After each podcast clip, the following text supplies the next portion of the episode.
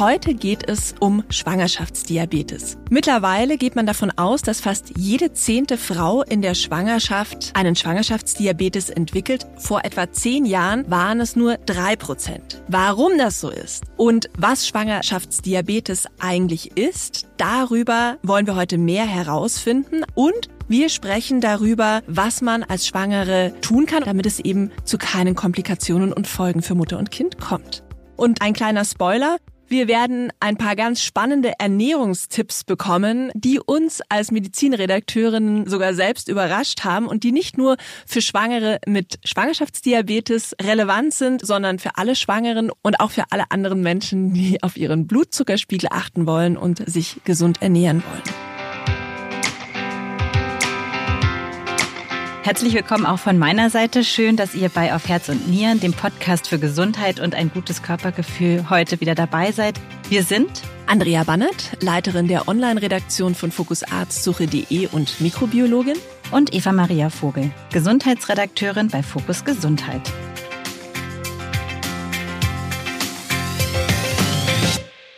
Eva, du kennst dich mit dem Thema Schwangerschaftsdiabetes sehr gut aus.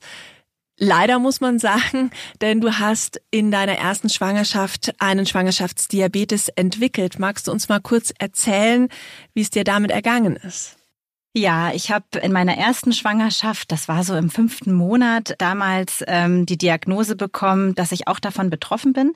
Ich muss gestehen, ich habe überhaupt nicht damit gerechnet. Du weißt, ich bin relativ schlank, habe sogar einen ganz niedrigen BMI. Also ich dachte immer eher, ach Mensch, äh, ja, wenn ich mal schwanger bin, dann äh, muss ich mir überhaupt keine Sorgen machen. Ja, ich bin sportlich oder habe mich zumindest immer für sportlich gehalten. Dazu später noch mal mehr.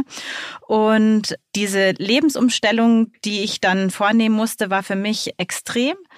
Aber ich habe es in den Griff bekommen und bin dann ganz gut damit durchgekommen. Und in deiner zweiten Schwangerschaft hattest du ja dann keine Probleme mehr mit zu hohen Blutzuckerwerten, oder? Ganz, ganz, ganz lange nicht. Ich wusste ja, dass ich dafür veranlagt bin und habe dann von Anfang an einige Dinge geändert. Und ja, es war für mich ein wahnsinnig spannendes, aber auch gleichzeitig nerviges Thema. Aber, und das ist vielleicht auch mutmachend, ich glaube, dass alle Schwangeren, die davon betroffen sind oder auch alle Schwangeren, die die Diagnose noch nicht haben, eine Menge tun können, um entweder keinen Schwangerschaftsdiabetes zu entwickeln. Das habe ich dann auch in der zweiten Schwangerschaft gemerkt. Ich habe erst ganz, ganz, ganz kurz vor Ende dann doch noch mal schlechte Blutzuckerwerte bekommen. Das waren aber fünf Tage vor der Geburt. Also das Kind ist da wirklich auch gesund durch die Schwangerschaft durchgekommen, muss man sagen.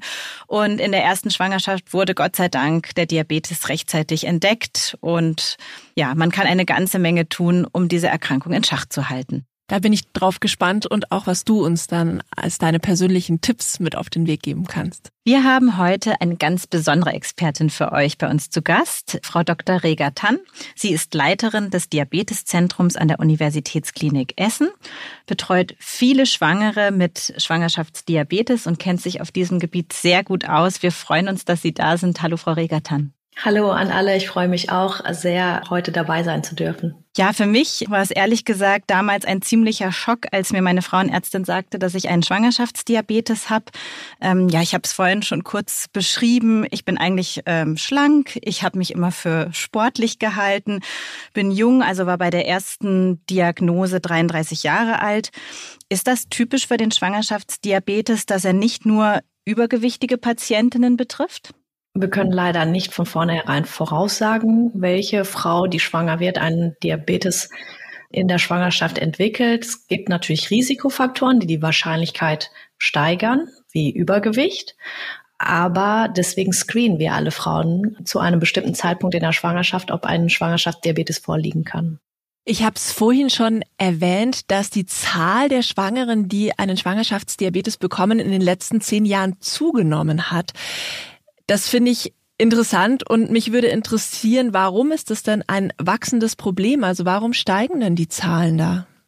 Also Ganz am Anfang war das ein rein statistisches Problem erst einmal, weil wir zu einem bestimmten Zeitpunkt angefangen haben, überhaupt systematisch zu gucken. Also wir haben den Patientinnen dann angefangen anzubieten, dass wir zu einem bestimmten Zeitpunkt tatsächlich auf das Vorliegen eines Schwangerschaftsdiabetes prüfen. Und dann ist davor natürlich die Zahl falsch niedrig gewesen, weil wir einfach bestimmte Frauen nicht entdeckt haben. Aber seitdem wir regelmäßig gucken, ist es auch so, dass die Zahlen des Diabetes in der Schwangerschaft tatsächlich steigen. Das hat möglicherweise was damit zu tun, dass Übergewicht in der Bevölkerung zunimmt und Insulinresistenz dass aber auch andere Erkrankungen zunehmen, die mit einem höheren Risiko für Diabetes ähm, in der Schwangerschaft einhergehen, häufiger werden. Und dann könnte es natürlich auch sein, dass andere Faktoren unseres Lebens einfach sich weiterhin ungünstig entwickeln. Also unser Leben ist immer stressiger, wir müssen immer mehr leisten, wir ernähren uns ungesünder, wir bewegen uns weniger dass diese Faktoren dazu beitragen, dass auch in der Schwangerschaft eben Zuckerstoffwechselstörungen auftreten. Eine ganz kurze Rückfrage dazu. Sie sagten, es gibt andere Erkrankungen, die das Risiko erhöhen. Können Sie da ein, zwei Beispiele nennen? Also eine ganz offensichtliche Störung, die auch viele Frauen betrifft, ist das sogenannte polyzystische Ovar-Syndrom.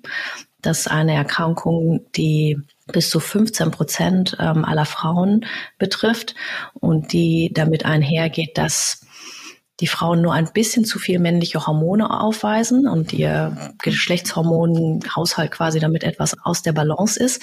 Und dieses etwas zu viel männlichen Hormon ist damit verbunden, dass sie auch eine Insulinresistenz entwickeln und sie haben ein etwa zweifach erhöhtes Risiko für einen Schwangerschaftsdiabetes. Und so gibt es noch andere Erkrankungen oder Risikokonstellationen. Wenn ich natürlich in Vorschwangerschaften schon mal auch einen Diabetes hatte, ist mein Risiko eher deutlich höher, in der nächsten Schwangerschaft wieder ein Problem zu entwickeln.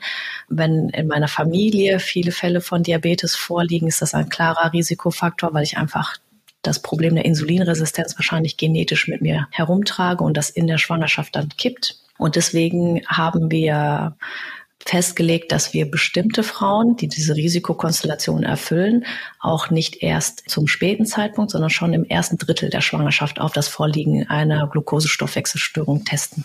Mhm. Über die Diagnose werden wir uns nachher noch ausführlich unterhalten. Mich würde jetzt erstmal nochmal die Definition interessieren. Frau Reger-Tann, was ist denn eigentlich ein Schwangerschaftsdiabetes? Also was passiert dabei genau im Körper und warum ist das dann gefährlich für Mutter und auch das Kind?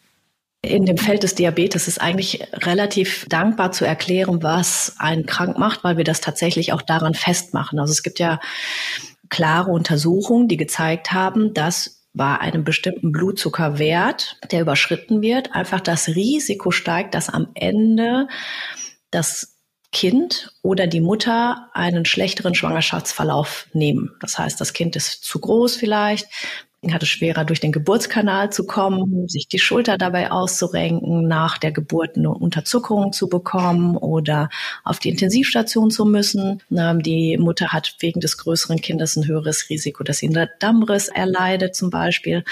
Solche Sachen kann man ja statistisch erfassen. Man korreliert das mit dem Blutzucker und man hat gelernt, ab den und den Werten und deswegen sind wir so streng in der Diagnostik. Wenn einer dieser Werte überschritten ist, ist das Risiko 1,75-fach erhöht, dass eben eins von diesen nicht so schönen Ereignissen auftritt und das bezeichnen wir als Gestationsdiabetes, also zu viel Zucker im Rahmen einer Schwangerschaft. Eva, Du hast ja in der 28. Woche von deinem Schwangerschaftsdiabetes erfahren. Ich hatte schon gesagt, wir kommen jetzt dann zur Diagnose. Jetzt hatten Sie, Frau Reger-Tann, gesagt, nur bei bestimmten Risikogruppen macht man sehr früh eine Diagnostik. Was ist denn ein typischer Zeitpunkt, zu dem sich der Schwangerschaftsdiabetes entwickelt, beziehungsweise zu dem er dann auch festgestellt wird? Genau, also die Schwangerschaft ist ja ein sehr dynamischer Prozess. Das weiß die Mutter, die diese Schwangerschaft durchläuft, am besten.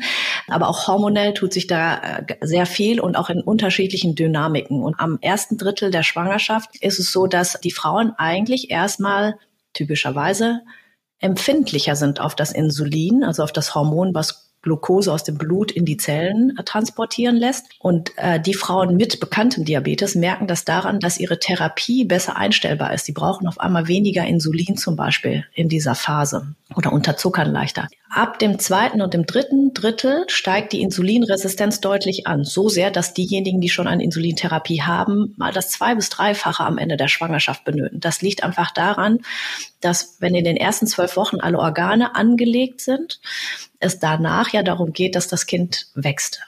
Und dafür braucht es Energie und deswegen entsteht in der Mutter eine deutliche Insulinresistenz. Das heißt also, sie nimmt diese Glucose nicht mehr so gut an, damit sie es dem Kind zuführen kann und das Kind Energie hat, um zu wachsen. Und deswegen ist es bis zu einem gewissen Grad physiologisch. Wir sagen nur, ab einem gewissen Maß ist dann zu viel. Und deswegen sagen wir, ab der 24. Woche bis zur 28. testen wir, weil vorwiegend da eben dieser Gestationsdiabetes auftritt.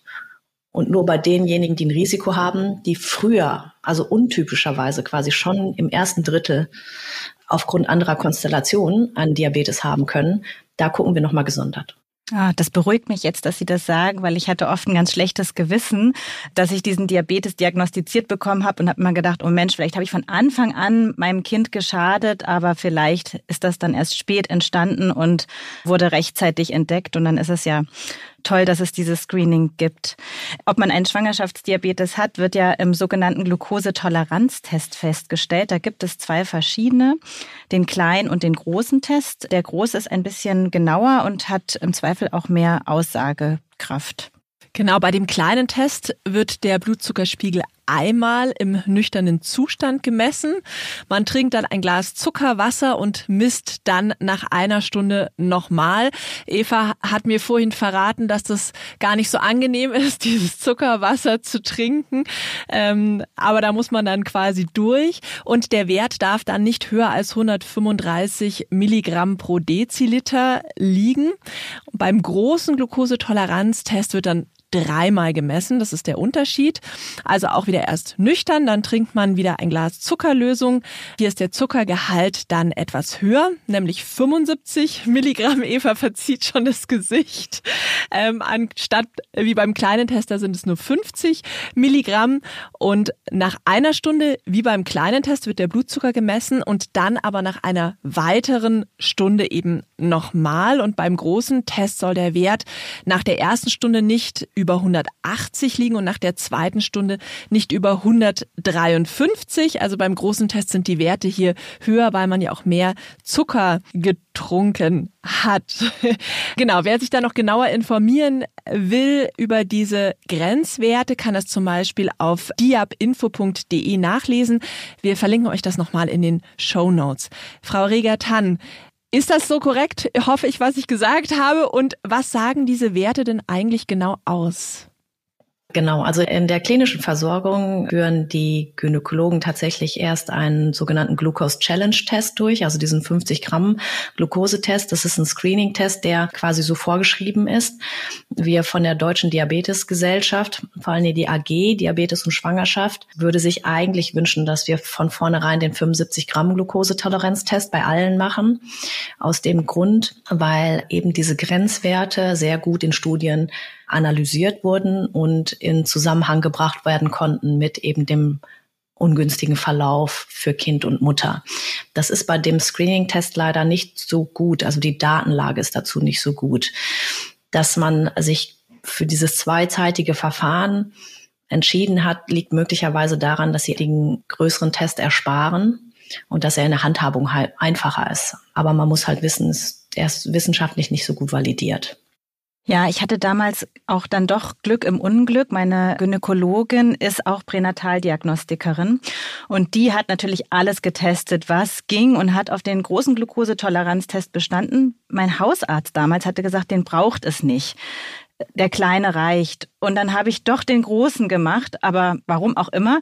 Und ja, die Überraschung war dann groß, dass tatsächlich, Andrea hat die Grenzwerte gesagt, der mittlere lag minimal drüber. Mhm. Und die Gynäkologin hat sich wirklich richtig gefreut, dass sie das entdeckt hat. Ich war total entsetzt. Und sie sagte, toll, das haben wir gefunden und Sie können jetzt zum Diabetologen gehen. Ja, und ich habe mich äh, wahnsinnig geärgert, aber ähm, Was ich mich hier an dieser Stelle interessieren würde, ist, wer entscheidet denn, welcher Test jetzt angewendet wird und wie habe ich persönlich Einfluss darauf, dass der große Test durchgeführt wird im Zweifel? Die gesetzlichen Rahmenbedingungen sagen, dass wir eigentlich verpflichtet sind, den 50 Gramm Glukosetoleranztest zu machen und sie den sonst anders die Kosten nicht erstattet bekommen für den 75 Gramm Glukosetest. Also bei uns ist es so. Stimmt, ich erinnere mich, ich habe den selbst gezahlt, den großen. Ja, ja. sie hat mir das geraten und ich habe dann meiner Gynäkologin vertraut und ja, war dann doch wirklich Glück im Unglück und gut investiertes Geld. Ja. Also sie hat sich gefreut, weil sie an der Stelle natürlich einen guten Job gemacht hat. Jetzt nicht, weil sie natürlich eine Krankheit gewünscht hat, aber es ist einfach, die, die Erkrankung ist ja da oder das Risiko ist da und dann ist man natürlich froh, wenn man etwas früher erkennt und dann Schlimmeres verhindern kann. Ne? Ja, sie sagte, ähm, toll, toll, Sie sind so schlank und das haben wir jetzt gefunden. Und ich dachte so, naja, Gut. Wir wollen ja eigentlich als Patient jetzt nicht unbedingt hören, aber ja, das stimmt. Wir machen dann in unserer Sprechstunde machen wir es so, wir, wir machen den 50 Gramm Glukosetoleranztest nicht, sondern wir switchen sofort auf den 75 Gramm, weil es einfach wissenschaftlich argumentiert ist. Ich muss natürlich sagen, wir sind ähm, eine universitäre Einrichtung und da geht es nicht so sehr um finanzielle Aspekte. Sie hatten ja vorhin schon gesagt, Frau Regatan, dass die statistische Zunahme des Schwangerschaftsdiabetes an den Screenings liegt, die einfach jetzt vermehrt durchgeführt werden. Was ich auch noch gefunden habe, ist, dass die Blutzuckerwerte, ähm, von denen man früher sagte, die sind noch unbedenklich, dass die jetzt als kritisch eingestuft werden. Woher kommt es denn, dass man das nochmal nach unten korrigiert hat? Ja, also die Studie, die quasi die große Wende gebracht hat, war die HAPU-Studie, in der viele Frauen in ihren Schwangerschaften begleitet worden sind und in denen regelmäßig Blutzucker gemessen wurde und dann geguckt wurde, die haben auch diesen Glukosetoleranztest machen müssen und dann wurde einfach festgehalten und dokumentiert, welches Kind ist wann zur Welt gekommen, unter welchen Umständen muss es auf die Intensivstation Organisation, wie groß war es, es sind verschiedene Parameter gemessen worden. Und dann haben sie ganz nüchtern einfach herausgerechnet, wer hat ein erhöhtes Risiko und können sie das mit dem Glukosekonzentration assoziieren und deswegen diese krummen Zahlen. 92, 153 kann man sich schwer auswendig zu lernen. Die Studenten sind immer kriegen ein bisschen Kopfschmerzen dann immer. Aber ähm, das hat einfach damit zu tun, dass genau dieser Wert jeder einzelne für sich mit einem 1,75-fachen Risiko für eben diese Veränderung assoziiert ist. Und deswegen benutzen wir sie. Und ähm, es gibt auch andere Studien noch, die das Ganze auch nochmal unterstützen. Also auch wieder sehr gut gemachte Studien, sehr viele Frauen. Auch ein einzelner Nüchternwert und sei der nur so ganz marginal erhöht, ist schon statistisch damit äh, signifikant äh, assoziiert, dass das Kind einfach größer wird. Das ist eine kontinuierliche Zufluss von Energie und dieses Kind hat einfach mehr Gelegenheit, über die Maßen hinaus zu wachsen. Ja, das ist so. Wenn ich vielleicht noch eins sagen darf, die Messmethoden des Blutzuckers sind natürlich auch genauer geworden. Also wir haben jetzt neue chemische Methoden quasi, um den Abbau von Glucose im Blutröhrchen zu hemmen und deswegen werden die Werte auch genauer. Und wir sind auch angehalten, wirklich nur diese Röhrchen zu nehmen. Wenn wir andere Röhrchen nehmen oder nicht sofort messen, dann wird die Glucose abgebaut und dann habe ich wieder falsch negative Ergebnisse und dann entdecke ich diesen Diabetes wieder nicht. Ah, spannend. Mhm. Ja, Frau Regatan, was mache ich denn, wenn mein Gynäkologe oder meine Gynäkologin das Thema nicht so richtig ernst nimmt? Ich habe nämlich von vielen Bekannten gehört, also von Freundinnen, die schwanger waren, dass die ja Gynäkologen auch mal sagen, ach, ist leicht drüber, das lasse ich durchrutschen. Wir schreiben es mal mit in den Mutterpass rein und dann mal gucken. Ja, was raten Sie denn solchen Frauen, wie man dann damit umgeht? Also ich habe glücklicherweise die Erfahrung gemacht, dass die meisten Gynäkologinnen tatsächlich ähm, Gestationsdiabetes wirklich ernst nehmen. Aber es ist natürlich so, dass wir an und für sich allgemein bei dem Thema Diabetes immer das Problem haben, dass das Blutzuckerwerte sind, die ich sehe, aber die Frau, die vor einem sitzt, jung, schlank, gesund, komplett ohne Beschwerden ist und das sehr schwer zu fassen ist, dass dieser eine Wert tatsächlich irgendwas am Ende so relevant beeinflusst. Diese Schwierigkeit, sich das vorzustellen, ist nicht nur bei den Patientinnen so. Ich diskutiere dann auch mit Kolleginnen, die schwanger zu mir kommen und diese Tests machen. So, ah, Susanne, das lag doch nur zwei Punkte drüber, nur der eine. Ich habe gerade so Stress oder ich bin gerade erkältet. Können wir noch mal einen Test machen? Und dann frage ich immer, sollen wir jetzt verhandeln, zwei von drei oder? also ähm, das ist sehr schwer, sich vorzustellen. Aber wir müssen einfach rational bleiben, sagen, so, das ist die wissenschaftliche Grundlage. Dieser eine Wert ist mit dem und dem Outcome verbunden nutzen wir das im positiven Sinne als Chance und verhindern, dass das Kind zu groß wird. Ja, und ich kann auch wirklich nur allen Schwangeren an dieser Stelle raten, das wirklich ernst zu nehmen, weil ich war mein Leben lang überall die dünnste und schlankeste. Ein Wert war drüber, ganz leicht. Und mein erstes Kind wurde auch relativ groß und schwer. Der hatte über vier Kilo bei der Geburt. Und ich war dann am Ende im Schwangeren-Yoga zum Beispiel immer die dickste. Also ich wurde immer gefragt, ob da Zwillinge drin sind im Bauch. Ja, und ich habe mir dann wirklich am Ende auch einfach echt Sorgen gemacht. Das war natürlich meine erste Geburt, wusste nicht, wie das dann ähm, läuft. Also das ist mit so vielen Ängsten und Sorgen verbunden. Deshalb ist es, glaube ich, schon wirklich gut, das ernst zu nehmen. Ja, also wenn man die Risiken die es gibt, hört bei der Geburt äh, auch gesundheitliche Risiken für Mutter und Kind, dann kann ich mir vorstellen, dass es für manche Patientinnen auch ein großer Schock ist, diese Diagnose und die Risiken, die damit verbunden sind, zu hören. Frau Regatan, wie gehen Sie denn mit den Sorgen Ihrer Patientinnen bei der Diagnose um? Was raten Sie dann? Das erste ist tatsächlich, dass wir ein ausführliches Gespräch führen, in dem es tatsächlich darum geht, dass wir die Dringlichkeit dieses Problems schildern und uns damit auseinandersetzen. Es ist leider so, dass, dass das schwer zu fassen ist und wir müssen uns aber, ich, ich verstehe das, ne? man ist jung und eigentlich nie krank gewesen und das hat eine Relevanz. Ich muss jetzt auf einmal Blutzucker messen. Zum Glück gibt es die Sensorik, die, die das Ganze jetzt einfacher macht, aber ähm, früher war das so, dass ich andauernd irgendwie Reihe um Blutzucker messen musste zu bestimmten Zeitpunkten. Ich muss mich diätetisch an Sachen halten. Ähm, es hat die Konsequenz, dass ich möglicherweise die Art von Geburt, die ich mir persönlich vorgestellt habe, wie zum Beispiel Hausgeburt, nicht mehr machen kann, wenn ich spätestens, wenn ich eine Insulintherapie benötige, sondern irgendwie an so ein super spezialisiertes Zentrum muss. Das, das sind eindrückliche Konsequenzen. Und dann muss ich auch noch einen drauflegen und sagen, wissen Sie was, diese Diagnose hat wahrscheinlich nicht nur akute Folgen für den Schwangerschaftsverlauf und ihr Kind, sondern auch noch langfristige Komplikationen oder Risiken für sie und ihr Kind. Also wir besprechen jetzt gerade, ob Gestationsdiabetes oder Diabetes in der Schwangerschaft nicht ein genderabhängiger kardiovaskulärer Risikofaktor für die Frau ist.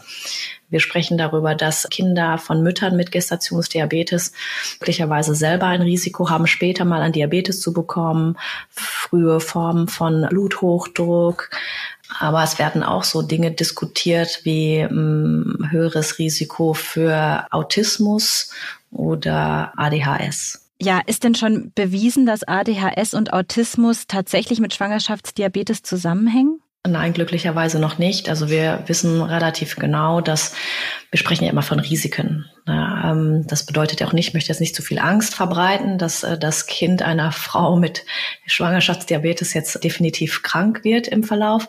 Es ist einfach ähm, ein großes Risiko da, dass das Kind übergewichtig wird, dass es später im Verlauf selber eine Glukosestoffwechselstörung erleidet oder entwickelt bis zu einem Diabetes, dass es Bluthochdruck entwickelt. Das, dafür gibt es schon ähm, einige Daten, die dafür sprechen, aber es gibt halt eben neue Daten, die sind zugegebenermaßen noch äh, sehr neu und noch nicht so richtig klar, ob das tatsächlich so ist. Aber es wird angedeutet, dass die Kinder von Frauen mit Zuckerproblemen in der Schwangerschaft ein höheres Risiko dafür haben, dass sie später mal Herz-Kreislauf-Erkrankungen bekommen, wie koronare Herzerkrankungen, eben ADHS oder eben Erkrankungen aus dem äh, Autismus-Spektrum. Das ist natürlich ganz wichtig, das zu erkennen und dann auch zu behandeln. Da kommen wir gleich drauf. Eva, mich würde noch interessieren, als du dann die Diagnose erhalten hattest, wie ging es denn dann für dich weiter? Ja, also die Gynäkologin, die war da ganz cool. Die hat mir einfach auf den Anrufbeantworter gesprochen, dass ich das habe und ich soll mir keine Sorgen machen. Sie hat mir eine Überweisung zum Diabetologen in die Post gesteckt und ich soll gleich einen Termin machen. Also im Grunde hat sie gar nicht mit sich diskutieren lassen, sondern mir die Info mitgeteilt und mich gleich weitergeschickt. Und ich war schon geschockt auf jeden Fall und habe den Termin brav gemacht und ich saß dann im Diabeteszentrum zwischen vielen alten, übergewichtigen Menschen und dachte die ganze Zeit, also das muss echt ein Irrtum sein. Das, was Frau Regatan schon beschrieben hat. Ich habe versucht, den Diabetologen zu überzeugen, den Test zu wiederholen und der hat schon gelacht. Also ich war mich wirklich wahnsinnig geärgert, auch dass alle so geschmunzelt haben nach dem Motto, ja, ja, nee, egal, das hast du jetzt, äh, da bleiben wir dabei. Und genau, dann habe ich eine Ernährungsberatung bekommen und das hat mich jetzt als Gesundheitsredakteurin auch wahnsinnig am Ego gekratzt, weil da saß ich dann in der Ernährungsberatung und dann haben sie mir gesagt, ja, du sollst lieber Wasser trinken statt Softdrinks. Und das habe ich in der Schwangerschaft gar nicht gemacht. Also ich habe keine Softdrinks getrunken. Aber wenn ich jetzt so ein bisschen zurückblicke, ich habe schon gerne morgens in eine Butterbrezel gebissen nach unserer Themenkonferenz oder ich liebe Croissants. Ja, aber bei manchen Dingen bin ich dann schon auch hellhörig geworden. Genau, und dann wurde ich in der Praxis aber noch ganz oldschool mit einem Gerät ausgestattet, mit Teststäbchen, also einem Gerät mit so einer Nadel, genau, und mit einem Heftchen, in das ich dann immer die Werte eintragen sollte. Also äh, klang für mich auch total kompliziert und ich sollte dann die Werte immer Ende der Woche ans Diabeteszentrum schicken. Und ich sollte einmal nüchtern messen, also nach dem Aufstehen direkt, einmal nach dem Frühstück, nach dem Mittagessen, nach dem Abendessen. Und dann habe ich gedacht, gut, also der Test wird nicht wiederholt, aber wenn ich jetzt messe, dann sieht der Diabetologe, dass ich gesund bin und vielleicht löst sich das dann alles in Wohlgefallen auf. Also ihr merkt, ich war total hartnäckig. Die Krankheitseinsicht, die kam bei mir spät. Genau. Und dann hat mein Mann gesagt, ja, also kann ja gar nicht sein. Wir messen parallel mit. Also er misst mit und dann äh, sehen wir, dass das äh, Quatsch ist.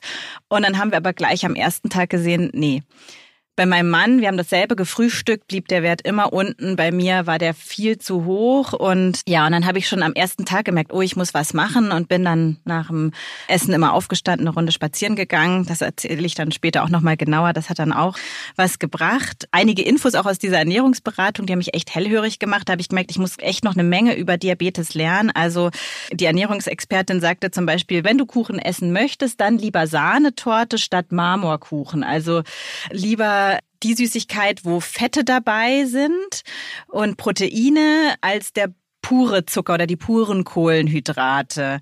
Ja, oder ähm, zum Nachtisch lieber das Panna Cotta, wo auch Sahne drin ist, als Mango-Sorbet. Und da habe ich gedacht, ha, was ist denn da los? Genau, Frau Regatan, vielleicht können Sie das noch viel besser zusammenfassen als ich. Was sind denn so die wichtigsten Regeln bei der Ernährung, wenn man einen Schwangerschaftsdiabetes hat oder auch wenn man schwanger ist und gesund bleiben möchte, die Schwangerschaft hindurch? Also generell ist es ja so, dass Schwangerschaft so eine Phase ist, wo alle Frauen das nochmal als Motivation nehmen, gerade in, in dieser heiklen Zeit, weil man ja für zwei jetzt sorgt, ultra gesund zu sein. Und ist bereit, sehr viele neue Änderungen durchzuführen, gerade weil man ja auch weiß, es ist zeitlich begrenzt, glücklicherweise. Ne? Aber es gibt schon Sachen, von denen man irgendwie denkt, dass die zu einer gesunden Ernährung dazugehören und das in der Regel auch so sein könnte, aber bei einem Gestationsdiabetes dann dennoch ungünstig sind. Also wie zum Beispiel, wir sagen ja natürlich zu einer gesunden Ernährungsweise gehören fünf Portionen Obst und Gemüse dazu. Jetzt tendenziell natürlich immer so, dass man lieber Obst als Gemüse nimmt, wenn man auswählen darf, weil die natürlich oft süßer schmecken. Das ist für den Diabetes aber nicht so gut, weil das sehr rasch resorbierbare Kohlenhydrate sind. Also der Fruchtsaft, die Erdbeeren, die Melonen und so, ne, das steigert den Blutzuckerspiegel sehr schnell in die Höhe. Und dann ist es natürlich besser, man nimmt eher fünf Gemüseportionen am Tag und lässt das Obst weg. Das sind so Dinge, die man dann im besonderen Kontext nochmal lernen muss. Und es ist tatsächlich so, Generell sollen wir ja eigentlich auch darauf achten, dass das Gewicht in der Schwangerschaft nicht zu stark ansteigt. Und wir verbinden das in der gesunden Lebensweise natürlich immer damit, dass wir Kalorien reduzieren und auch da das kontrollieren. Und wir, wir haben ja Jahre gelernt, in Fett sind viele Kalorien dabei. Ne? Und deswegen würde man tendenziell immer versuchen, das zu reduzieren. Aber gerade so bei Diabetes ist es so, das hat viele Kalorien, aber es hat keinen Effekt auf den Blutzuckerspiegel. Insofern muss man dann, wenn man auswählen will, dann zwischendurch tatsächlich paradoxerweise mehr zu den Fetten greifen und äh, äh, weniger zu den Kohlenhydraten. Da ist äh, die Sahnetorte irgendwie doch besser als der Marmorkuchen. Ja, also Fette wurden dann auch wirklich mein neuer bester Freund oder sind es jetzt auch. Ich hab, muss sagen, ich habe mich da komplett umgestellt. Ich habe mein Leben lang immer gedacht, lieber keine Butter oder ich hätte wirklich immer den Marmorkuchen bevorzugt. Also ich habe dann wirklich zum Beispiel beim Joghurt. Also ich musste auch irgendwie satt werden. Ich habe dann auch gemerkt,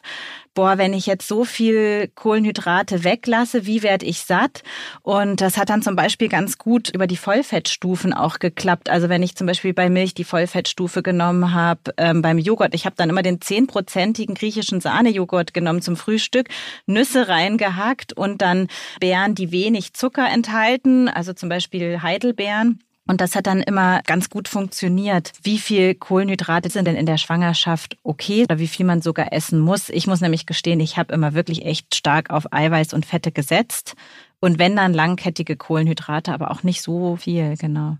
Also schon so, dass wir eigentlich sagen, ähm, sie sollen den Anteil Kohlenhydrat, Fett, Eiweiße gar nicht so dolle verschieben. Also wir sagen ja immer so, 40 äh, bis 50 Prozent ihres Kalorienzufuhr soll aus Kohlenhydraten bestehen. 30 Prozent Fett, 20 Prozent Eiweiß. Und dann gibt es eben Frauen oder Menschen, die den Kohlenhydratanteil auf fast null irgendwie reduzieren. Ne? Das ist nicht nachhaltig. Das, so kann man sich nicht ernähren. Der Körper ist angewiesen auf Kohlenhydrate und irgendwann holt man das wieder auf. Ne? Also diese ganzen Menschen, die Menschen, die No Carb essen, freuen sich am Anfang erst, weil sie diese ganz fettigen Sachen unermesslich, unlimitiert essen dürfen, aber irgendwann ist man das satt und dann isst man wieder ganz viele rasch resorbierbare Kohlenhydrate, ist am Ende wieder dicker als vorher. Es ist individuell tatsächlich, es kommt ja nicht nur auch auf die Menge der Kohlenhydrate an und wir sagen tatsächlich weniger als 40 Prozent wahrscheinlich nicht, ne? sondern auf die Qualität der Kohlenhydrate. Dieser Unterschied zwischen also äh, hoher glykämischer Index oder rasch resorbierbar, je nachdem, wie man es formulieren will. Also diese Sachen, ne? einfach alles, was schnell den Blutzuckerspiegel ansteigen lässt, das ist ähm, ungünstig. Ja, also die komplexen Kohlenhydrate, so Dinkel, Vollkorn. Genau, Vollkornbrote, ne? das, genau, das, das sind die gut. guten, aber mhm. die mögen die meisten nicht. Deswegen verhält sich dann hinterher, wenn wir sagen, keine rasch resorbierbaren Kohlenhydrate, dann würden sie am liebsten sowieso auf alle verzichten, weil sie eben diese komplexen nicht so gerne mögen. Das ist es eigentlich. Ne? Ja, haben Sie noch Tipps für Frauen mit Schwangerschaftsdiabetes oder Frauen, die versuchen, ja, den Blutzuckerspiegel niedrig zu halten, was man da noch machen kann, ernährungstechnisch? Erstmal ist es, wenn wir mit der Diagnose anfangen, ist es sehr überwältigend. Es ist ein Prozess, diese Diagnose zu akzeptieren. Die Diagnose macht einem sehr viel Angst und deswegen muss man eigentlich erstmal ermutigen und sagen, sehr viele Frauen kriegen das mit einer Ernährungsumstellung und sei es am Anfang bei Ihnen war es ja auch so, dass man eigentlich denkt, ich ernähre mich ja schon optimal, aber wir finden immer Bausteine in diesen Gesprächen und deswegen finden die so oft statt, wir finden immer Bausteine, in denen sie sagen können, ich kann noch ein bisschen hier drehen, ich kann dort noch ein bisschen drehen. Einfach immer am Ball bleiben, sich offen austauschen, nie Schuldgefühle haben, sondern einfach ehrlich sein. Das ist nicht schlimm, wenn man mal Erdbeeren gegessen hat, ja, und dann äh, so. Aber es ist okay, wenn man sagt, ich, ich kann an diesen Erdbeeren nicht vorbei, dann finden wir irgendwie eine Lösung, ja. Dann mit Schlagsahne zum Beispiel. Dann Lieber Schlagsahne, weniger genau. Erdbeeren und ein bisschen Schlagsahne dazu. Ja, das sind wirklich so genau. Tricks, äh, finde ich, auf die kommt man gar nicht so einfach. Was mir noch geholfen hat, ist der glykämische Index, dass ich tatsächlich auch geschaut habe, welchen ja, glykämischen Index haben die Lebensmittel. Äh, der glykämische Index ganz kurz, der gibt an, wie ein kohlenhydrathaltiges Lebensmittel auf den Blutzucker wirkt. Ich glaube, die Skala geht von 0 bis 100. Und ähm, genau, dann habe ich festgestellt, dass Lebensmittel mit einem glykämischen Index unter 50 zum Beispiel bei mir ganz gut funktioniert haben. Man sieht das den Lebensmitteln oder schmeckt es den Lebensmitteln auch nicht an, welchen glykämischen Index sie haben. Für mich schmecken zum Beispiel Beeren süß, haben aber nicht so viel Fruchtzucker. Deshalb konnte ich dann ganz gut durch die Schwangerschaft mit Blaubeeren, Himbeeren und auch ein bisschen Erdbeeren oder Johannisbeeren durchkommen. Ja, und was bei mir auch ganz gut funktioniert hat, war mehr Pausen lassen zwischen dem Essen. Also da habe ich so das Gefühl gehabt, ich weiß nicht, wie da Ihre Erfahrung ist, man hat ja in der Schwangerschaft auch viele Gelüste, aber dass ich mal mich bewusst satt gegessen habe und dann einfach noch mal eine Pause gelassen habe. Wie ist das in der Schwangerschaft? Ist das okay? Also es gibt individuelle Strategien und wahrscheinlich ist es nicht immer die gleiche Lösung. Es ist tatsächlich so, dass manche mit dem glykämischen Index total gut klarkommen, weil sie einfach gerne Zahlen lernen und auch wissen, also oder das irgendwann mal einsortiert haben. Ja, wenn sie ein Zahlenmensch sind, sagen, ich brauche so eine Grenze und darunter ist gut und ich merke mir die Nahrungsmittel, die gehen und habe dahinter auch die Erfahrung gemacht, dass es klappt, dann ist gut. Manche bevorzugen es eher darüber nachzudenken, ist es jetzt schnell oder langsam resorbierbar und dann sortiere ich das nach links und rechts rechts, also nur zwei Kategorien quasi. Und dann ist es so, dass manche Frauen damit klarkommen, je nachdem, wie die Übelkeit auch so ganz am Anfang zum Beispiel ist, ähm, dass sie gerne lieber kleine, fünf feste Mahlzeiten haben und dann jeweils mit einem relativ geringen Kohlenhydratanteil. Und manchmal läuft es so wie bei Ihnen, ne? dass man einfach, und da muss man tatsächlich den Frauen auch dieses schlechte Gewissen nehmen. Die haben immer das Gefühl, sie dürfen jetzt irgendwie gar nichts mehr essen. Ne? Und es ist in Ordnung, eine richtig große Mahlzeit zu essen und das Gefühl zu haben, ich bin satt. Ja, Es ist nur ungünstig, wenn man das jetzt 24 Stunden durchzieht. Sondern dann soll es tatsächlich so sein drei Mahlzeiten, konzentrieren sich darauf, dass dazwischen eine Pause ist, sich der Körper erholen kann. Vor allen Dingen auch dann kommt Bewegung sehr viel ins Spiel, dass sie auch zum Abend hin, also dass, dass sie unterschiedliche Zeitpunkte der Insulinempfindlichkeit nutzen ähm, und dass sie nicht mehr, das hat mehr was mit auch Verhaltensmodifikation zu tun. Wir müssen unseren stressigen Alltag zurücknehmen. Wir müssen uns und unsere Gesundheit mehr in den Vordergrund nehmen, Pausen eingestehen, körperliche Aktivitäten einplanen und das halt einfach kombinieren mit dem Essen und dann klappt das in der Regel sehr gut. Wir verlinken euch auch nochmal Seiten, auf denen ihr den glykämischen Index nachschauen könnt und auch Apps. Ja, was bei mir auch noch gut funktioniert hat, vielleicht ist das auch ein Tipp an unsere Hörerin. Ich habe dann einfach manche Lebensmittel getauscht. Also zum Beispiel Reis, wo viele glauben, der Reis sei super gesund. Das ist wirklich das Schlimmste. Auch wenn ich heute im nicht schwangeren Zustand messe, Reis geht bei mir Sushi. persönlich gar nicht. Bei vielen, ja, Sushi. Genau, viele Schwangere, die freuen sich dann ja auch, wenn sie endlich nach der Schwangerschaft, das ist ja das meiste, dass die, das häufigste, dass die Frauen sich dann erstmal erstmal Sushi bestellen, aber Sushi, genau, vermeintlich so gesund, ähm, genau, funktioniert zum Beispiel bei mir überhaupt nicht. Aber ich habe mir jetzt angewöhnt, Reis immer durch Linsen zu ersetzen.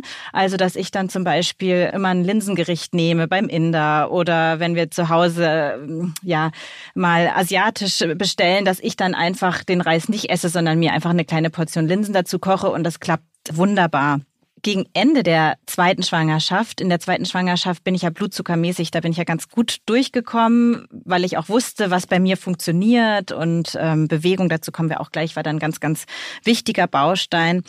Aber am Ende der zweiten Schwangerschaft, da hatte ich dann eine so dollen Hieper auf Süßes. Das war auch in der Vorweihnachtszeit. Genau, mein zweiter äh, Sohn, der kam Ende November auf die Welt. Und die Oma war ganz viel zu Besuch, weil sie auf den Großen aufpassen wollte und hat alles mitgebracht. Und es war wirklich für mich so schwer, da nicht zuzugreifen. Ich habe dann gegen Ende, nicht häufig, aber ich habe dann zu Zuckerersatzprodukten gegriffen, damit ich nicht völlig durchdrehe und habe dann selber meine Plätzchen gebacken mit Nüssen und Erythrit. Ist es okay in der Schwangerschaft dann auch mal zu Zuckerersatzprodukten zu greifen? Das ist innerhalb und außerhalb der Schwangerschaft völlig in Ordnung, diese zu verwenden, einfach weil sie kalorienfrei sind, weil sie keine Kohlenhydrate enthalten, den Blutzuckerspiegel nicht in die Höhe schießen. Man muss nur individuell gucken, ob man zu denen gehört. Also es gibt immer die Theorie, dass dieser Zuckergeschmack natürlich dem Körper vorgaukelt, dass jetzt Glucose kommt und es sein kann. Das ist aber eine Theorie, da gibt es keine guten Studien, dass der Körper sich dann so ein bisschen veräppelt fühlt und dann, weil nichts am Ende dann kommt und dann noch mehr Verlangen quasi schürt. Also wenn Sie jemand sind, der das gut im Griff hat, dann glaube ich, würde ich mir da auch überhaupt keine Gedanken machen, weil am Ende muss man irgendwann dieses Verlangen auch befriedigen. Das sind ja dann gesunde Lösungen gewesen. Ne? Gibt es da Süßungsmittel, die in der Schwangerschaft okay sind? Also ich habe zum Beispiel zu Erythrit gegriffen. Perfekt, völlig in Ordnung, mhm. ja. Man googelt ja alles nach. Als Schwangere googelt man alles nach. Genau, und man darf auch gar keinen Salat. es sind natürlich so Sachen, ne? Salat und Listerien und Käse und, und ja. Steak, Koffein und so. Ja, man darf ja man nichts muss mehr. ein bisschen die Waage halten. Ja. Ja, ich habe dann in der zweiten Schwangerschaft war ich dann auch viel cooler, weil ich dachte, will ich einen Schwangerschaftsdiabetes haben oder vielleicht eine von was weiß ich wie vielen Schwangeren sein, die Listerien hat. Man kann sich nicht auf alles konzentrieren. Nee, man schafft nicht alles, genau. Bei den Süßungsmitteln, Frau Regert-Hann, natürliche Süßungsmittel wie Dattelsüße, Agavendicksaft, Honig oder Xylit, der Birkenzucker, das sind dann doch wieder Zuckermoleküle, ne? Das teilweise Fruchtzucker, das ist dann nicht so gut geeignet, oder? Genau, also es kommt immer darauf an, was man will. Ne? Und in Honig ist einfach Zucker und deswegen steigt der Blutzuckerspiegel an. Ist dann natürlich eine natürliche Quelle von Kohlenhydraten, aber es sind Kohlenhydrate. Alles klar.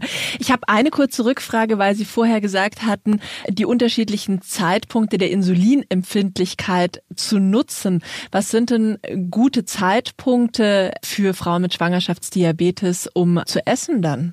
Also generell, wie gesagt, muss man im Schwangerschaftsverlauf ein bisschen so im Kopf halten, dass es zum Ende hin einfach sehr viel Insulinresistenz gibt und alles, was da quasi an Disziplin oder weniger Disziplin etwas größere Effekte hat als am Anfang. Ähm, Im Tagesverlauf ist es so, dass wir immer annehmen, dass morgens die größte Zeit ist, äh, dann abends und mittags die geringste Insulinresistenz vorliegt, also höchste Insulinsensitivität so herum.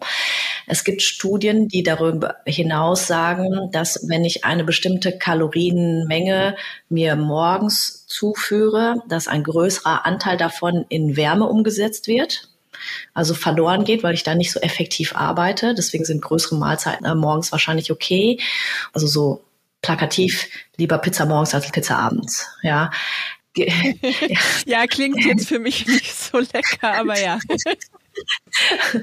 Und es gibt diese Vorstellung, dass man versucht, abends, wo wir schlafen und nicht essen und sich der Körper von Insulinresistenz erholt, diese Phase ein bisschen künstlich zu verlängern, indem wir das Abendessen möglichst kohlenhydratfrei halten. Das halten wir nicht die ganze Zeit durch, aber so intermittierend kann man das machen.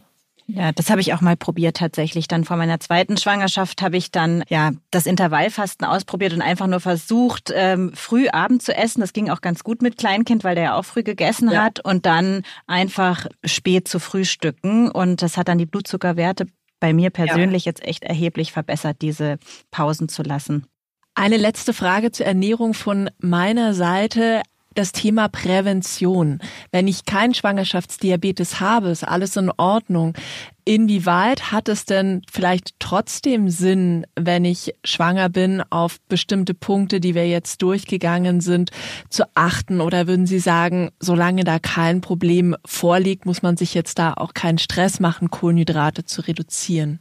Die Datenlage wird natürlich, je milder irgendwie eine äh, Erkrankung vorliegt oder eine Störung, quasi undurchsichtiger oder die Frage ist dann schwerer zu beantworten, je gesünder wir werden. Aber generell ist es so, dass wir eigentlich nicht sagen, dass es einen links und rechts gibt, also krank und gesund, sondern dass es eigentlich, dass wir gerade bei Glukosestoffwechsellage von einem linearen Anstieg des Risikos ausgehen. Also gerade klar, jemand mit einem Diabetes oder einem Gestationsdiabetes hat ein definiertes Risiko.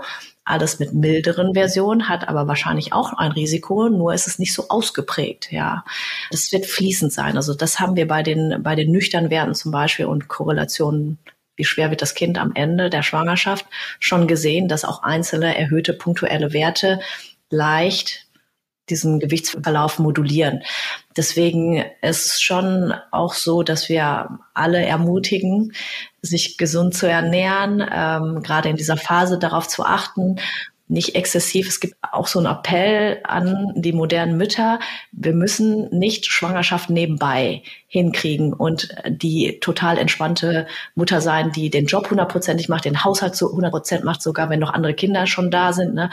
Und diese Schwangerschaft austragen und dabei noch glücklich und entspannt wirken. Ne? Das ist kein Ding. Also es ist völlig in Ordnung zu sagen, das ist jetzt eine Sondersituation, ich nehme mich in A und B jetzt weg oder zurück und ich setze mich mehr in den Vordergrund, ich nehme mehr mehr Zeit für gesunde Ernährung, ich koche mal was Schönes und dann fällt halt irgendwas anderes weg. Ja, so war für mich auch dann diese Diagnose manchmal auch Glück im Unglück, weil ich mich dann tatsächlich viel intensiver mit mir selbst auseinandergesetzt habe. Und ja, zu deiner Frage, Andrea, oder zu dem, was Frau Regatan noch gerade gesagt hat, ich habe mir das dann immer so vorgestellt, dass meine Bauchspeicheldrüse, die ja Insulin produziert, einfach nicht ganz so gut funktioniert wie bei anderen Menschen. Und dass ich jetzt damit veranlagt bin und das ist so und das muss ich akzeptieren. Ich habe es ja auch bei meinem Mann gesehen, der misst auch immer mal wieder mit aus Spaß und der kann essen, was er möchte. Seine Bauchspeicheldrüse funktioniert super, aber meine funktioniert einfach nicht so gut.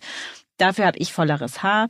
Also genau, vielleicht muss man das dann einfach so akzeptieren, dass man das hat und äh, lernen damit umzugehen. Und ja, für ja alle Hörerinnen, die davon betroffen sind, können wir auch gerne noch einmal ein paar spannende Blogs verlinken. Also ich habe gute Rezepte zum Beispiel bei Heaven and Healthy gefunden, bei den Ernährungsdocs und auch bei unseren eigenen Gesundheitsheften. Wir haben ja Diabeteshefte und da habe ich auch jede Menge Rezepte ausprobiert oder einfach auch mal auf Nudeln gesetzt aus Linsen, geguckt, wie man ja Lebensmittel austauschen kann. Und weitere Infos gibt's auch bei der Deutschen Gesellschaft für Ernährung und das verlinken wir euch auch noch einmal. Jetzt kommen wir zum Thema Bewegung. Frau Regatan, Sie haben es auch schon angedeutet. Das spielt auch eine wichtige Rolle. Eva, ich erinnere mich, du warst nach der Diagnose dann richtig aktiv. Du warst ja vorher auch schon aktiv, aber ich weiß, in der zweiten Schwangerschaft, wo wir uns dann im Büro öfter gesehen haben, da warst du von Anfang an sehr sportlich unterwegs, hast immer die Treppe in den vierten Stock genommen, niemals mehr Aufzug gefahren. Und wenn wir mit den Kollegen nach Mittagessen Kaffee trinken gegangen sind, hast du dich ausgeklingt und gesagt, nee, du machst einen längeren Mittagspausenspaziergang. Ja, ich habe versucht, überall, wo es geht, in den Alltag Bewegung einzubauen. Also mein Ziel war es, täglich 10.000 Schritte zu gehen. Und das kann ja jeder mit seinem Handy. Also ich glaube, fast alle Smartphones haben ja die Funktion, dass man die Schritte messen kann. Und das war dann mein Ziel. Das ist ja, glaube ich, auch die Empfehlung der WHO. Und dann habe ich gedacht, wenn ich das schaffe, ist alles gut. Und tatsächlich muss ich auch sagen, habe ich einen Effekt gemerkt. Also ich habe gemerkt, dass es einen deutlichen Unterschied macht, ob ich nach dem Mittagessen mit euch Kaffee trinken gehe und mich dann wieder an den Schreibtisch setze. Dann waren meine Werte immer deutlich äh, über den 140 Milligramm pro Deziliter, die sie nach einer Stunde sein dürfen. Und wenn ich einfach 20 Minuten um den Block gegangen bin, ich habe dann oft jemanden gefunden, der mitgeht, hat das dann ganz gut funktioniert. Das war immer so ein ja, 15 bis 20 minütiger Spaziergang. Dann waren die Werte wieder unter 100. Das war ganz gut. Und ja, ich wurde auch immer noch kritisch beäugt, weil ich lange dann auch noch mit meinem Sohn, der war zweieinhalb zu dem Zeitpunkt mit dem Thule-Wagen, mit dem Fahrrad immer gefahren bin, den Berg rauf, den Berg runter. Und dann haben alle gesagt, du bist doch schwanger, du darfst doch nicht mehr hinten so ein schweres Kind und das darfst du doch nicht machen. Und auch das, was Frau Regatan sagt, viele haben auch gesagt, du bist doch jetzt schwanger, ruh dich aus, setz dich aufs Sofa. Genau, das habe ich dann alles der zweiten Schwangerschaft noch mehr ignoriert. Aber das wäre jetzt tatsächlich meine Frage an Sie, Frau Regatan. Was ist denn das Mindestmaß an Bewegung, was man mit einem Schwangerschaftsdiabetes absolvieren sollte?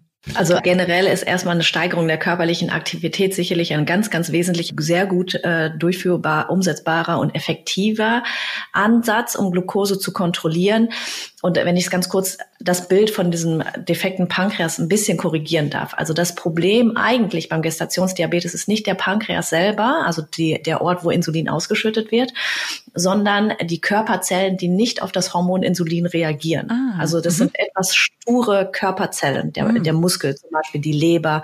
Das Insulin wird ausgeschüttet, also die Pankreas tut seinen Job und das Insulin geht übers Blut eben an diese Zellen, dockt da an und sagt, hey, hier ist Zucker im Blut, du brauchst das für die Energieversorgung, nimm das aus dem Blut heraus in dich auf und verwerte das. Und die Körperzellen reagieren da nicht so drauf. Hm. Und deswegen muss die Bauchspeicheldrüse mehr Insulin ausschütten, eigentlich.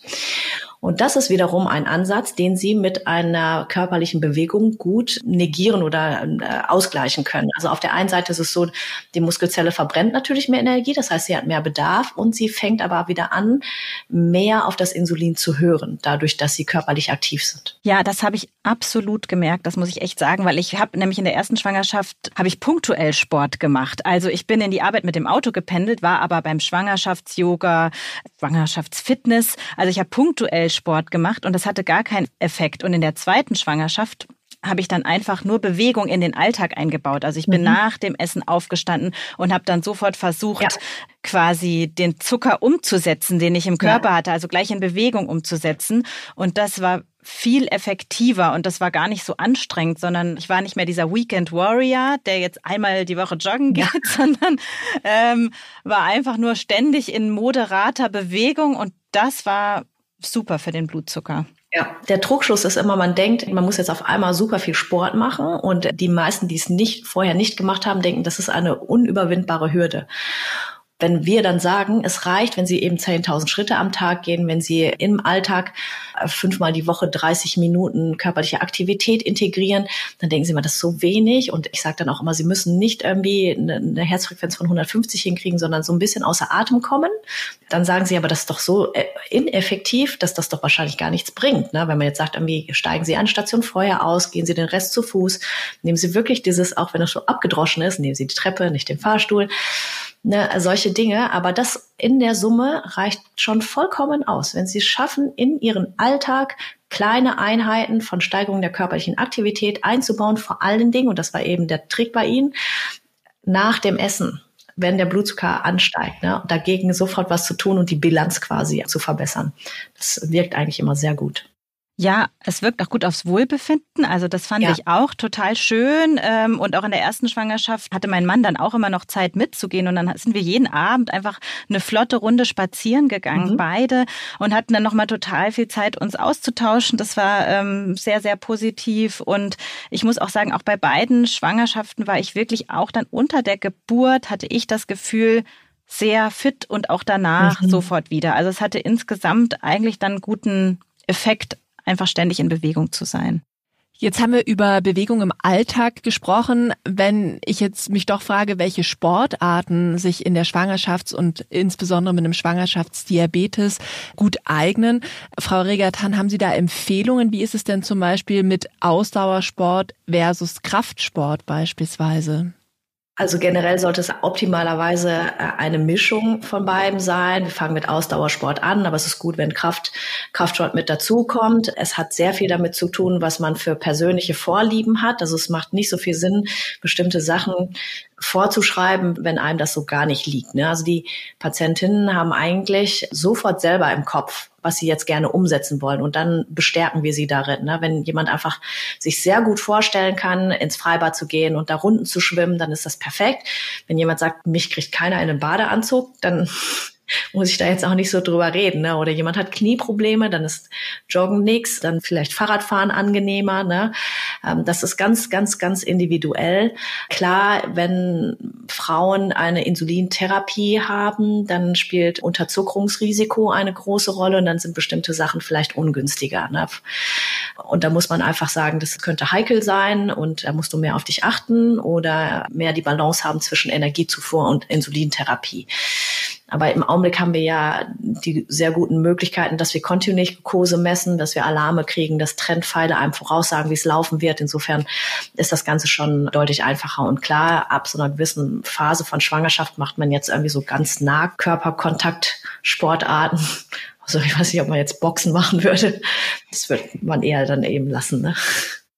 Ist wahrscheinlich besser. Aber es gilt auch hier, was Spaß macht, ist gut. Das genau. ist, glaube ich, eine ganz, ja, eine ganz wertvolle und beruhigende Erkenntnis auch, dass man es individuell betrachten sollte.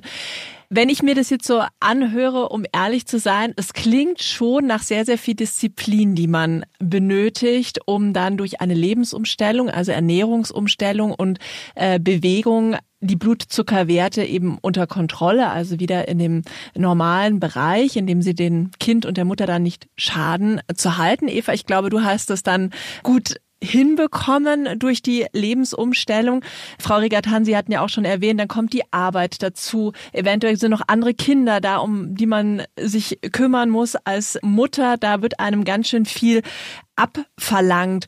Wie ist das denn? Haben Sie noch Tipps, wie man das unter einen Hut bringen kann und wie vielen Frauen gelingt es denn, vielleicht prozentual durch eine Lebensumstellung die Blutzuckerwerte unter Kontrolle zu bekommen und wie häufig ist dann doch eben eine Gabe von Insulin notwendig und ist es denn schlimm, wenn das dann notwendig ist?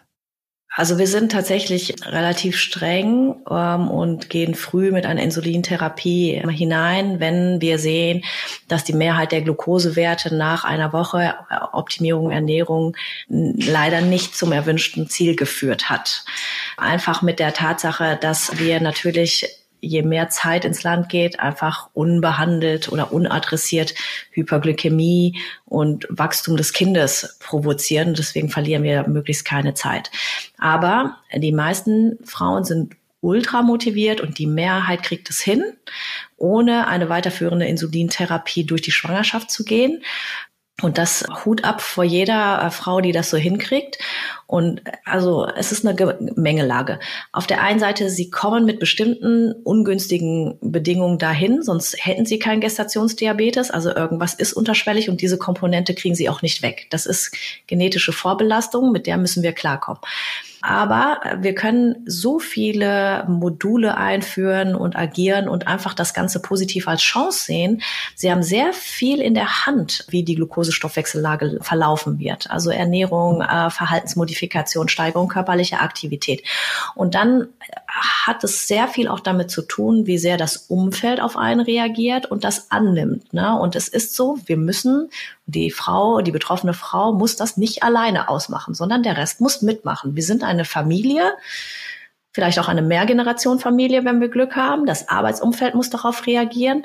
Es ist auch so, dass eine Frau, die in der Schwangerschaft von ihrem Arbeitgeber gut aufgefangen ist, ultra loyal und dankbar sein wird nach dieser Phase.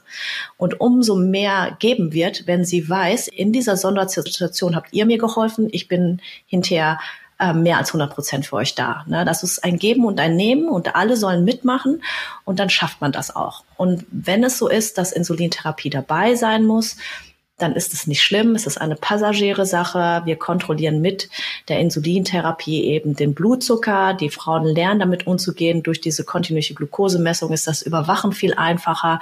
Die Insuline haben sehr große Fortschritte gemacht, was die Wirkdauer angeht. Das kriegt man in der Regel sehr gut konzentriert und die Wahrscheinlichkeit, dass sie danach gar kein Problem mehr haben, ist relativ groß. Wir dürfen zwar Typ-2-Diabetes dann hinterher nicht vergessen und wir müssen das nachkontrollieren, aber wahrscheinlich ist es so, nach der Schwangerschaft braucht man keine Therapie mehr. Ja, ich muss gestehen, bei mir war tatsächlich Stress auch ein extrem wichtiger Faktor und ich merke das auch immer wieder. Also ja, wenn ich zum Beispiel nicht so gut schlafe, ich erinnere mich zum Beispiel dann, als mein erster Sohn dann da war, da waren die Nächte einfach nicht gut und da war ich auch in der Nachkontrolle nicht sonderlich gut. Und als die Nächte dann besser waren, also ich bin dann öfter zum Glukosetoleranztest gegangen nach der Schwangerschaft, um zu gucken, wo ich stehe und als die Nächte wieder besser waren, war auch der Blutzuckerspiegel wieder ganz in Ordnung. Also ich habe bei mir extrem feststellen können, dass auch der Faktor Schlaf und Stress sehr wichtig sind und habe dann zum Beispiel in der zweiten Schwangerschaft ja einen Präventionskurs gemacht.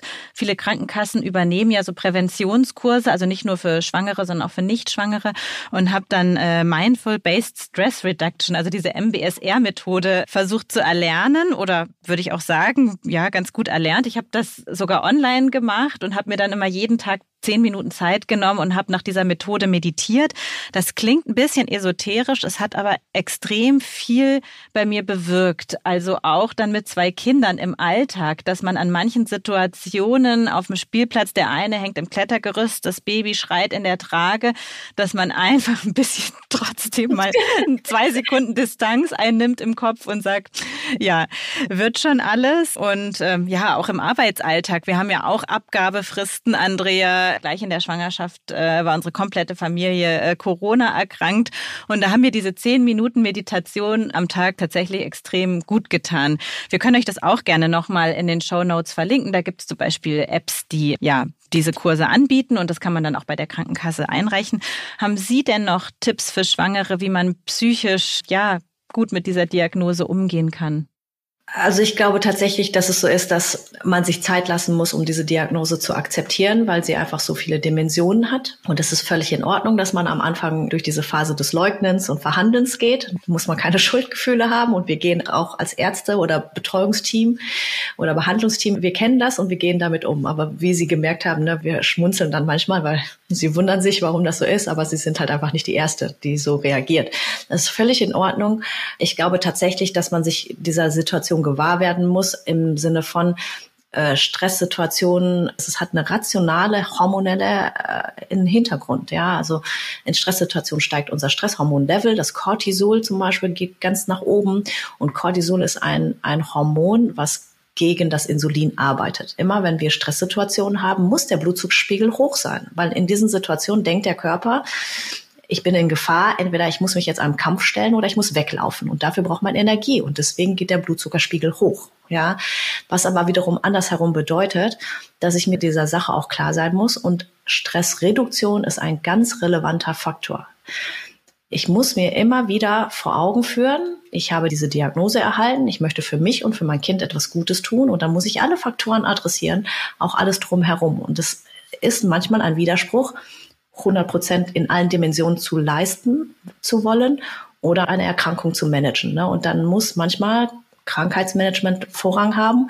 Und dann sage ich bei bestimmten Sachen, hier geht's jetzt langsamer oder jemand anders muss es machen oder ich schaffe das einfach nicht heute. Und das ist okay. Ja, man lernt seine eigenen Grenzen auch viel besser kennen, weil das Gemeine an Cortisol ist ja, dass man den Anstieg nicht merkt. Also bei Adrenalin, dem anderen Stresshormon, da merke ich ja, ein Hund kommt um die Ecke, kläfft mich plötzlich an und man merkt das ja richtig im Bauch. Aber ein Cortisolspiegel, wenn der ansteigt, das sind ja diese vielen kleinen Schrauben. Das ist das Kind, was dreimal die Nacht wach wird, der Stau, in dem ich stehe, wenn ich in die Arbeit komme, die Konferenz, in die ich dann zu spät komme, die Abgabe, die ich da nicht schaffe und, und, und. Und das sind so viele kleine Bausteine, die den Cortisolspiegel ansteigen lassen. Aber wenn er irgendwann zu hoch ist, wirkt sich das einfach ja schlecht auf den Blutzucker aus. Was bei mir auch noch ein Thema ist, da bin ich ganz ehrlich, ist das Thema Schuld. Also ich muss sagen, ich habe bis heute immer so ein bisschen das Gefühl, oh Gott, habe ich meinem ersten Kind irgendwie geschadet. Und ich, mich hat schon mal beruhigt, dass Sie gesagt haben, dass häufig zu Beginn der Schwangerschaft, das konnte ich auch in meiner zweiten Schwangerschaft sehen, der Blutzuckerspiegel ja niedrig ist und man ja insulinsensitiver ist. Ja, und jetzt im Nachhinein denke ich oft, oh Gott, habe ich meinem Sohn irgendwie geschadet in der Schwangerschaft. Wie kann ich denn mit diesen Schuldgefühlen umgehen? Man muss sich im Klaren darüber sein, dass bestimmte Erkrankungen auftreten, ohne dass man was dafür kann.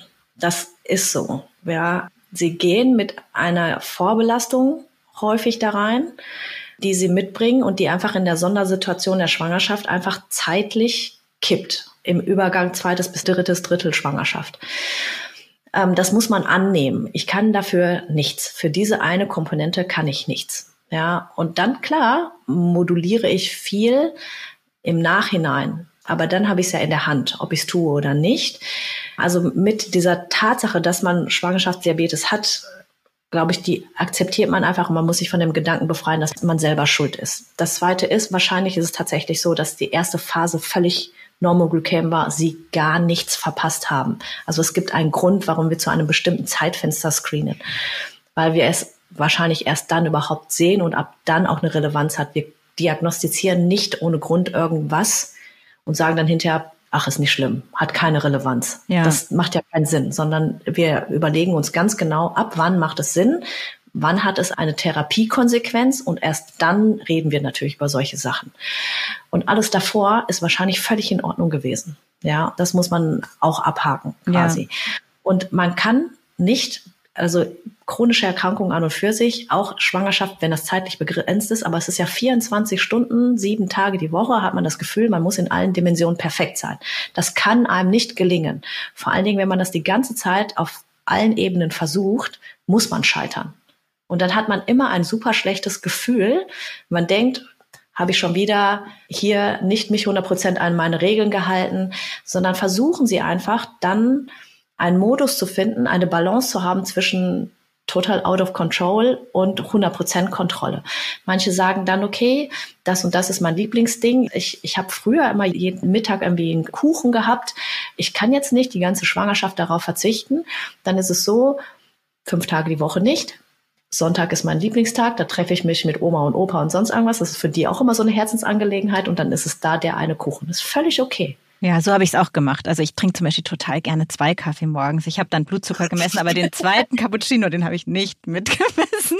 Und ähm, ich kann in der zweiten Schwangerschaft sagen, das war nicht so schlimm, da habe ich es ja auch nicht entwickelt. Ja, der Tipp, den Sie gegeben haben, dass man die Familie ins Boot holt, das ist extrem wichtig. Ich hatte auch das Glück, in der zweiten Schwangerschaft eine Hebamme zu haben, die mich da auch nochmal ganz toll begleitet hat. Sind das auch gute Ansprechpartnerinnen, die Hebammen? Oder ja. es gibt ja auch männliche Hebammen? Also nutzen Sie alle Menschen um sich herum und maximal. Und wenn jeder nur einen kleinen Baustein dazu liefert, dass das alles einfacher läuft, nehmen Sie das an. Die Hebammen auch vor der Schwangerschaft, in der Vorbereitung können einen da sehr unterstützen schon.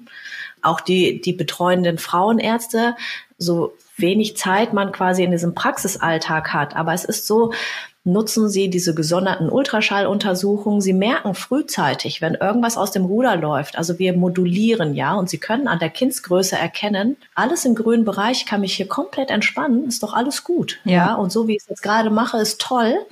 Und beim nächsten Mal gucken Sie halt wieder aufs Neue. Es ist völlig okay. Ja, die Hebamme hat es dann auch mal ganz positiv formuliert. Also als ich dann mit der zweiten Schwangerschaft bei ihr war, sagte sie, das ist doch prima, du bist die ganze Schwangerschaft dann über fit und du wirst dich gesund ernähren und dann wird die Geburt einfach laufen. Das ist doch super, dass du diese Diagnose hattest. Da habe ich gedacht, okay, dann, dann nehme ich das so. Ähm, was aber auch ein Stressfaktor für mich war, muss ich gestehen, war das Blutzuckermessen. Also weil ich in der ersten Schwangerschaft so gemessen habe, wie wir es vorhin besprochen haben. Ich musste mich ständig in den Finger pieksen und muss man ja auf die Uhr schauen. Man muss es ja zu ganz bestimmten Uhrzeiten machen.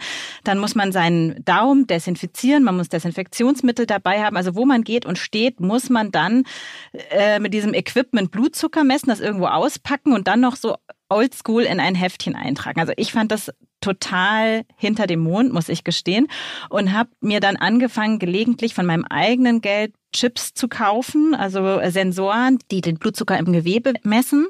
Die sind fünf Cent Stück groß oder zwei Euro Stück groß und habe dann immer via App gemessen. Also die allermodernsten sind wirklich klein, fünf Cent Stück groß und die übertragen konstant via Bluetooth die Blutzuckerwerte und geben einem dann auch an, oh, oh, jetzt wird der Blutzucker wieder zu hoch. Also ich habe dann auch die Werte eingestellt, die für mich kritisch sind. Und dann hat er mir das einfach eine Nachricht geschickt, oh, dein Wert wird zu hoch. Und dann wusste ich, ja, zack, aufstehen und schnell eine Runde spazieren gehen. Ich fand das viel, viel, viel angenehmer. Mich würde jetzt mal interessieren, warum wird das noch so oldschool gemacht? Also mit Kindern fand ich das unfassbar unpraktikabel. Also mit meinem Sohn dann auf dem Spielplatz irgendwo jetzt Blutzucker zu messen, da wäre der schon, was weiß ich, wohin abgedampft. Da hätte ich gar ja. keine Zeit gehabt. Ja, warum wird das so oldschool gemacht und sind diese Chips noch nicht so weit, dass man die wirklich einsetzen kann? Was ist da eigentlich so der Grund?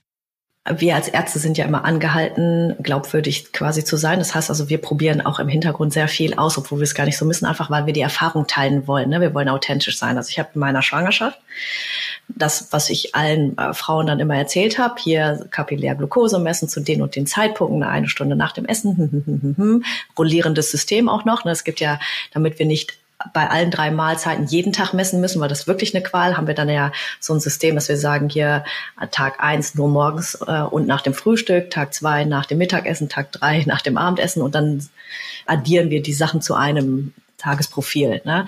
Das habe ich auch alles durch in der Schwangerschaft. Also ich hatte nie das Problem von Schwangerschaftsdiabetes, aber ich wollte einfach mal diese Erfahrung mitmachen. Und das ist nicht machbar. Ja, also es scheitert an so vielen Sachen. Dieses braucht ganz viele Utensilien. Der Prozess dauert lange. Es tut weh. Es ist echt unangenehm. Ne? Den Zeitpunkt nach den Mahlzeiten fand ich herauszufinden genau nach einer Stunde oder zwei. Nach dem ersten Bissen, genau. Und dann habe ich auch manchmal gedacht, Scheiße, ich habe nicht auf die Uhr geguckt. Genau.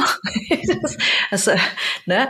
Also dieser ganze Prozess ist super umständlich für sehr wenig Information, muss man ganz ehrlicherweise sagen. Kapilläre Blutzuckermessungen sind allerdings quasi der Goldstandard lange Zeit gewesen und es ist günstig. Ja, die Sensorik kann, also Sie setzen so einen Sensor ein, der hält äh, bis zu 14 Tage, der misst ein bis alle fünf Minuten einen Gewebeglukosewert und der teilt mit Ihnen in Echtzeit und dadurch, dass Sie so viele Werte haben, sagt er Ihnen ja auch den Verlauf. Ja. Wie entwickelt sich der Blutzucker in den nächsten 15, 30 Minuten? Steigt er an, fällt er ab, bleibt er gleich? Ne? Oder auch rückblickend sieht man ganz toll, ach Mensch, der war ja in der Regel immer unter 100 eine Stunde nach genau. dem Essen. Also ich konnte es dann ganz gut sehen, das Profil. Genau, Sie kriegen es analysiert, ne? also wie viel Zeit im Zielbereich waren Sie. Sie können systematisch gucken, habe ich ein systematisches Problem nach dem Mittagessen zum Beispiel, dann denke ich darüber nach, ob ich das nochmal irgendwie umändern muss. Sie können mit diesen Informationen sehr viel anfangen und auch Ihr Arzt kann damit sehr viel anfangen. Jetzt haben wir also ein bisschen das Problem, dass diese Sensorik im Vergleich also nur zugelassen ist quasi für Patientinnen mit einer Insulintherapie, die mindestens zwei Insuline bedarf. Sonst kriegen sie die Kosten nicht erstattet. Und das ist für Frauen mit Schwangerschaftsdiabetes genauso und insofern auch kompliziert, dass wir auch die Time in Range, also diese Zeit im Zielbereich, ist festgelegt und die ist für Schwangerschaftsdiabetes einfach anders und enger, muss man ehrlicherweise sagen, ne? so dass sie auch nicht ganz optimal mit diesem Signal, ich bin im grünen Bereich, arbeiten können. Da sind wir einfach noch nicht so weit, dass wir das quasi schon für Schwangerschaftsdiabetes so präzisiert haben auf diesen Individualfall. Das heißt, wir müssen ein bisschen mehr damit umgehen. Ich denke, das Potenzial ist riesig und es wird irgendwann so sein, dass es standardmäßig für Frauen mit Hyperglykämie in der Schwangerschaft, sei es Diabetes vorbekannt oder eben neuer Schwangerschaftsdiabetes, eigentlich der Standard sein muss und dass es auch irgendwann mal individuelle Einstellungen geben muss für diese Zeiten. Aber den Krankenkassen reichen die Daten im Augenblick noch nicht äh, aus, um eine Kostenerstattung zu erlauben, sodass wir mit den Patientinnen häufig besprechen, dass sie die Kosten selber tragen, ja. wenn sie den Nutzen sehen. Man kann es ja auch gelegentlich machen. Also ich habe dann ähm, tatsächlich im Urlaub hatte ich einfach keine Lust zum Essen, habe gesagt, das gönne ich mir, das ist ein Urlaub, ein Chip kostet 60 Euro, das ist jetzt wie ein schönes Mittagessen und dann kaufe ich mir einfach diesen Chip, setze den und habe zwei Wochen im Urlaub ein bisschen Entspannung und sehe außerdem, wie sich etwas auf meinen Blutzucker auswirkt. Ich finde dafür den Chip auch toll, weil man das auch nochmal ganz wunderbar analysiert bekommt. Genau, ich mache das gelegentlich mit dem Chip, dass ich den auch nach den Schwangerschaften immer mal wieder einsetze und gucke, wo ich stehe. Wir sind fast am Ende unserer Podcast-Folge angekommen. Eva, mich würde abschließend noch von dir interessieren, wie es denn nach der Schwangerschaft mit deinem Diabetes weitergegangen ist. Also ist es dann sofort wieder verschwunden, der Diabetes, oder hattest du noch Probleme nach der Schwangerschaft? Genau, also ich hatte ja in meiner ersten Schwangerschaft den diagnostizierten Schwangerschaftsdiabetes und da hatte ich tatsächlich danach noch Probleme, muss ich gestehen. Also da habe ich auch das ganze Jahr gebraucht, um wieder gute Blutzuckerwerte herzustellen. Da war ich auch ganz brav in der Nachsorge und hatte aber unfassbar schlechte Nächte. Das muss ich einfach gestehen. Also ich bin sehr, sehr oft wach geworden und ähm, ja, hatte viel Stress. Corona kam hinzu. Das war genau dieses Corona-Jahr und da waren meine Werte auch wieder so im Grenzbereich. Und da hat der Diabetologe das aber auch jetzt nicht insulinpflichtig, aber er hat es wieder weiter beobachtet. Dann haben wir noch ein zweites Mal den Test wiederholt und ich hatte bessere Nächte. Dann war der Wert auch gut. Durch die zweite Schwangerschaft bin ich blutzuckermäßig gut durchgekommen, aber der Diabetologe war auch echt streng. Ich dann aber auch, wir beide. Und ich habe sehr, sehr oft den Glukosetoleranztest gemacht. Also ich glaube dann am Ende sogar fünf oder vier Tage vor der Geburt. Und ganz am Ende war dann ein Wert drüber. So vier, fünf Tage vor der Geburt war dann ein Wert drüber, weil er gesagt hat, es gibt eben nochmal Zeitpunkte in der Schwangerschaft, wo die Bauchspeicheldrüse oder Sie sagen die Zellen den Blutzucker nicht mehr so gut aufnehmen. Und ganz am Ende war dann ein Wert drüber. Und ich hatte ganz, ganz am Ende, kurz vor der Geburt, hatte ich den Stempel Schwangerschaftsdiabetes. Leider doch noch im Mutterpass stehen. Ich habe hier einen Artikel für uns geschrieben, für unser Heft. Da hatte ich den nicht zu dem Zeitpunkt. Dann war der Artikel schon im Druck und dann habe ich doch noch, äh, ganz am Ende war dann ein Wert drüber. Ja, ich muss gestehen, Asche auf mein Haupt. Ich war noch nicht bei der Nachsorge. Ich weiß, das ist jetzt als Gesundheitsredakteurin total doof, dass ich das sage. Ich habe noch einmal einen Chip gesetzt, danach, weil ich einen übrig hatte und es war ganz gut. Aber im Zuge der Vorbereitung habe ich auch gedacht, oh Mann, das kann jetzt nicht sein. Ähm, aber ich muss ganz dringend äh, einen Termin vereinbaren und nochmal zum großen Glukosetoleranztest gehen. Ja, es ist wirklich so, wie Frau Regatan sagt, wenn man das Leben in sich trägt und die Verantwortung für seine Kinder hat, dann tut man alles für die. Also wenn der Diabetologe sagte auch, Schwangere sind seine besten und vorbildlichsten Patientinnen. Und das war wirklich so. Meine Kinder versäumen keinen Arzttermin, aber ich muss ganz dringend noch den großen Glukosetoleranztest machen. Ich werde es aber auch, denke ich, mein Leben lang, habe ich für mich vorgenommen, immer beobachten müssen, damit also ich keinen Typ 2 Diabetes entwickle, ja. Eva, das werde ich abfragen in der nächsten Sekunde, ob du nochmal beim Glukosetoleranztest warst. Frau Regatan, vielen lieben Dank für diese vielen spannenden Informationen. Danke, Eva, auch dass du deine Geschichte geteilt hast. Ich glaube, du hast auch ganz viele spannende Tipps an unsere Hörerinnen und vielleicht auch Hörer weitergeben können. Ich fand es auch total interessant, ja, einiges über Ernährung und Blutzucker zu lernen, das mir noch nicht so klar war. Diese Kombination zum Beispiel mit Fett in der Ernährung, äh, um satt zu werden und eben weniger Kohlenhydrate zu essen. Also Sahnetorte statt Marmorkuchen, da bin ich auch erstmal gestolpert, weil das irgendwie ja auch so ein ganz neues Verständnis Verständnis ist, aber sehr spannend. Ich glaube, wir haben viele Lifehacks auch zur Bewegung gelernt, die nicht nur für Schwangere mit Schwangerschaftsdiabetes gelten, sondern die auch alle Schwangeren mitnehmen können und auch Menschen, die sich einfach grundsätzlich gesund ernähren wollen und auf ihre Blutzuckerwerte achten wollen. In unserer nächsten Folge beschäftigen wir uns auch mit dem Thema Ernährung. Und zwar werden wir verschiedenste Ernährungsmythen beleuchten und durchleuchten. Genau, abschließend, falls ihr noch Ernährungsmythen habt, die wir in die nächste Folge mitnehmen sollten, schreibt uns gerne eine E-Mail an podcast.fokus-gesundheit.de. Ja, Frau Regatan, vielen herzlichen Dank für das spannende Gespräch, die vielen Informationen. Ich denke, das hat auch allen Schwangeren und vor allem Schwangeren mit Schwangerschaftsdiabetes nochmal viel Input geliefert. Und ja, wir freuen uns, dass Sie bei uns zu Gast waren. Ich danke auch sehr, hat mir total viel Spaß gemacht. Ja, danke uns auch.